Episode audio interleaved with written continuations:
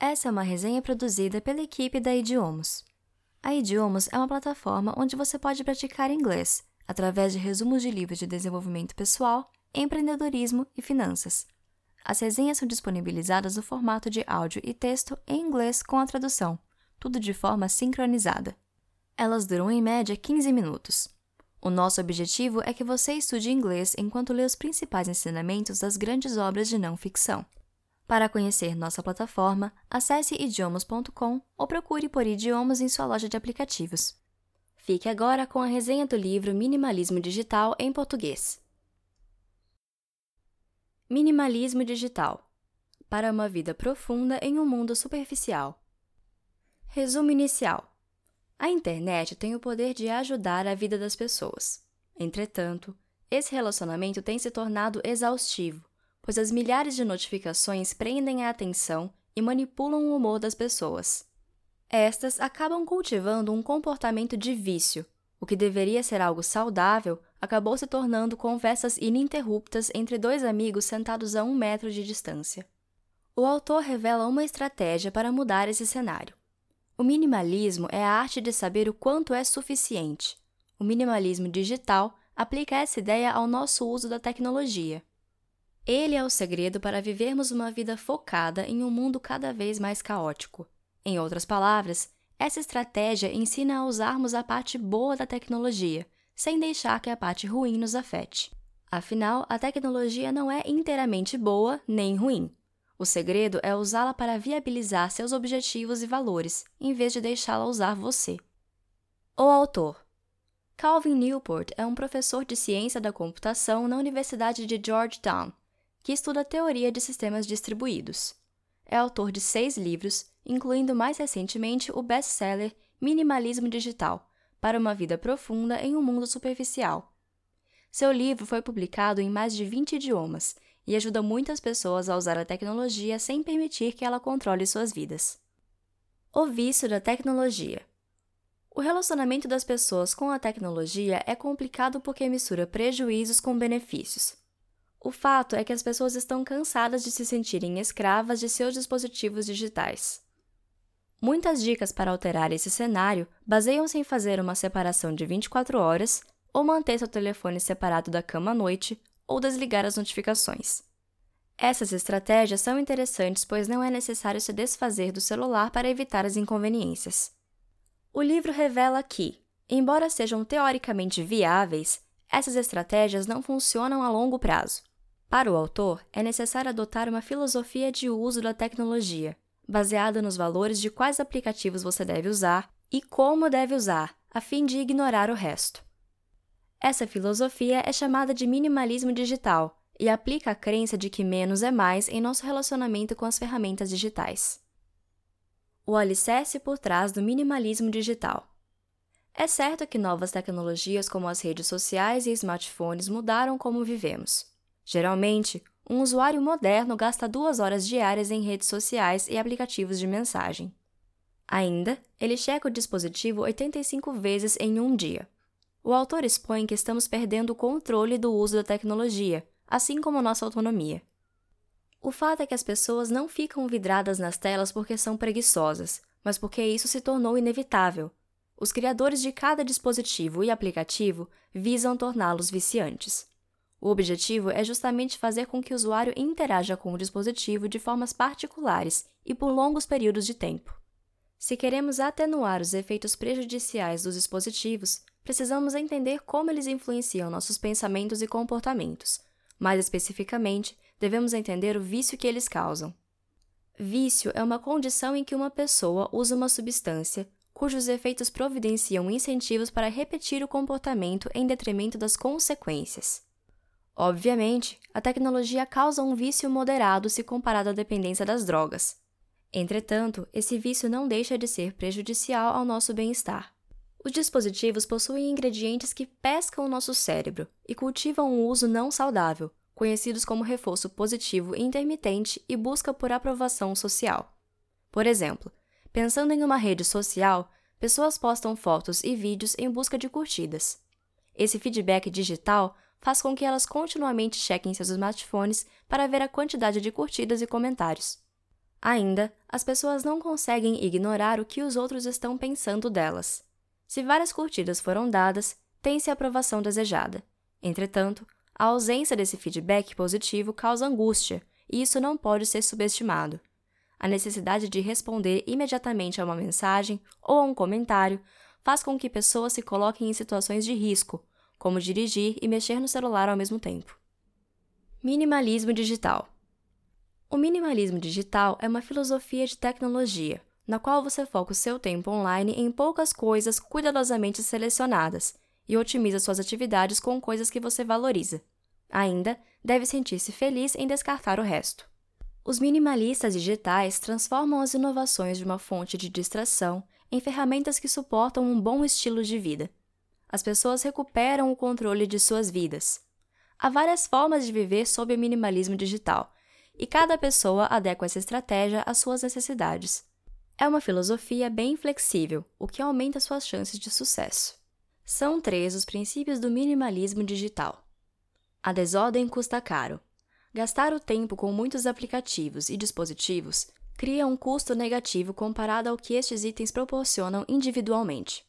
O autor explica que somos seduzidos pela quantidade de pequenos benefícios que um aplicativo oferece mas esquecemos do mais importante recurso que possuímos, os minutos de nossa vida.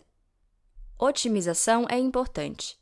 É importante pensar cuidadosamente como a tecnologia será usada, e não apenas quais delas serão usadas. Poucas pessoas investem energia nesse tipo de otimização. Um exemplo é remover as redes sociais do smartphone e usá-las apenas no navegador do computador. Intencionalidade é satisfatório. Ter uma intenção específica em como se envolver com as novas tecnologias traz satisfação. Você deve sempre se questionar se aquele aplicativo será útil ou prejudicial. Sempre priorize a intenção no lugar da conveniência. Atualmente, na era digital, o maximalismo dominou e cresce que mais é melhor, ou seja, mais conexões, mais informações, mais opções. Entretanto, o livro revela que quando se fala de novas tecnologias, menos sempre é mais. A organização digital.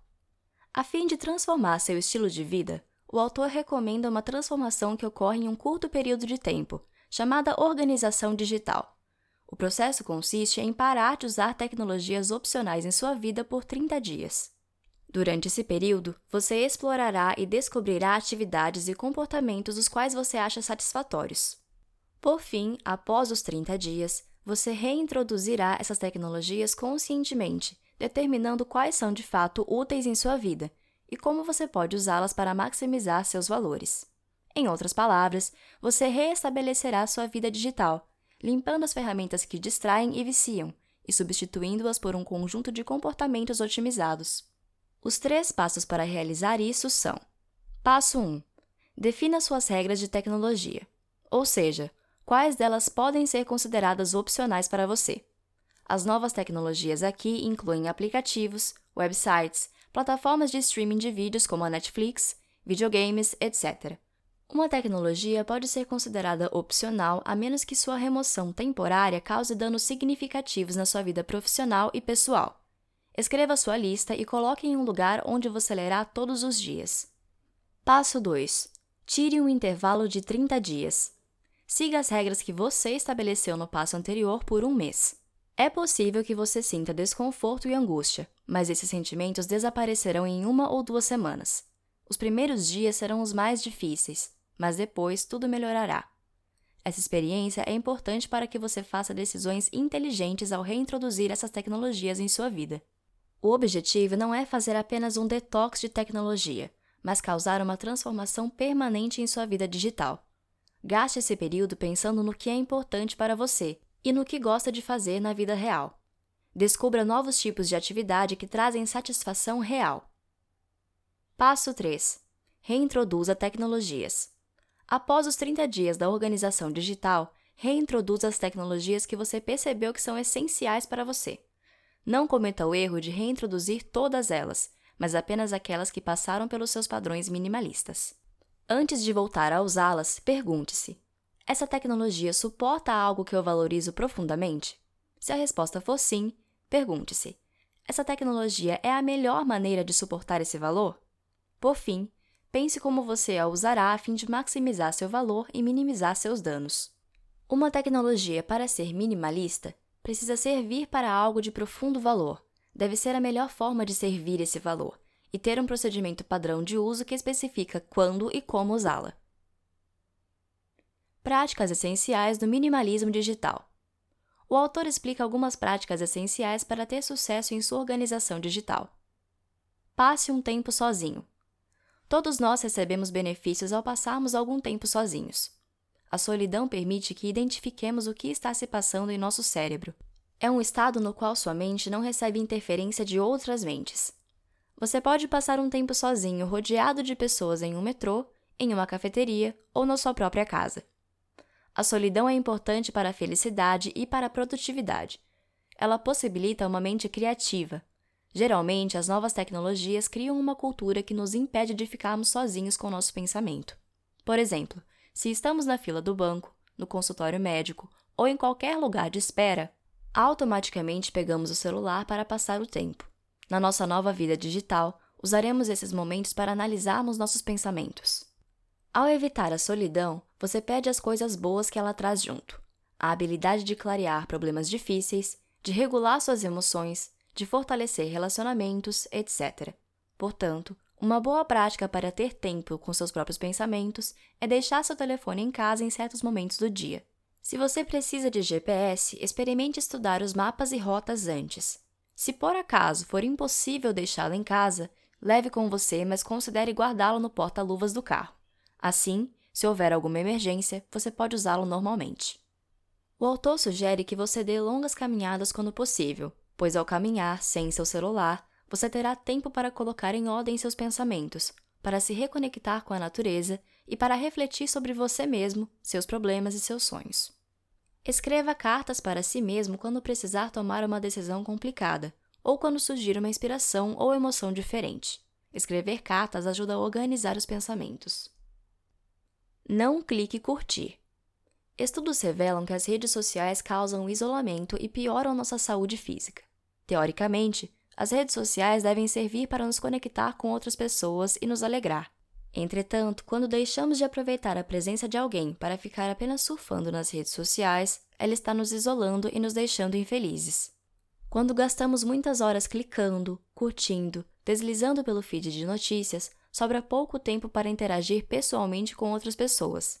Você pode pensar que leva pouco tempo para curtir uma foto, mas o fato é que perdemos a noção do tempo quando usamos as redes sociais sem contar as infinitas notificações que aparecem após interagirmos nelas. Ao clicarmos no botão Curtir, estamos indicando nossa aprovação com relação à situação. Em vez de clicar Curtir a foto do novo bebê que nasceu da sua amiga, combine de visitá-la. Pare de fazer comentários nas fotos, mas elogie seu amigo ou amiga pessoalmente. Prefira a conversação no lugar da conexão. A primeira define um encontro no mundo real com os seres humanos. A segunda não passa de uma interação digital de baixo valor. Qualquer conversa por e-mail, mensagens ou redes sociais não pode ser considerada conversação. É necessário que essa seja realizada face a face. Coloque seu telefone no modo de não perturbe. Esse modo de não perturbe desabilita as notificações dos aplicativos e das mensagens. É possível separar uma lista de pessoas que não entrarão nesse modo em casos de emergência. Essa técnica permite que você esteja mais concentrado na sua tarefa. Além disso, ela melhora a natureza dos seus relacionamentos.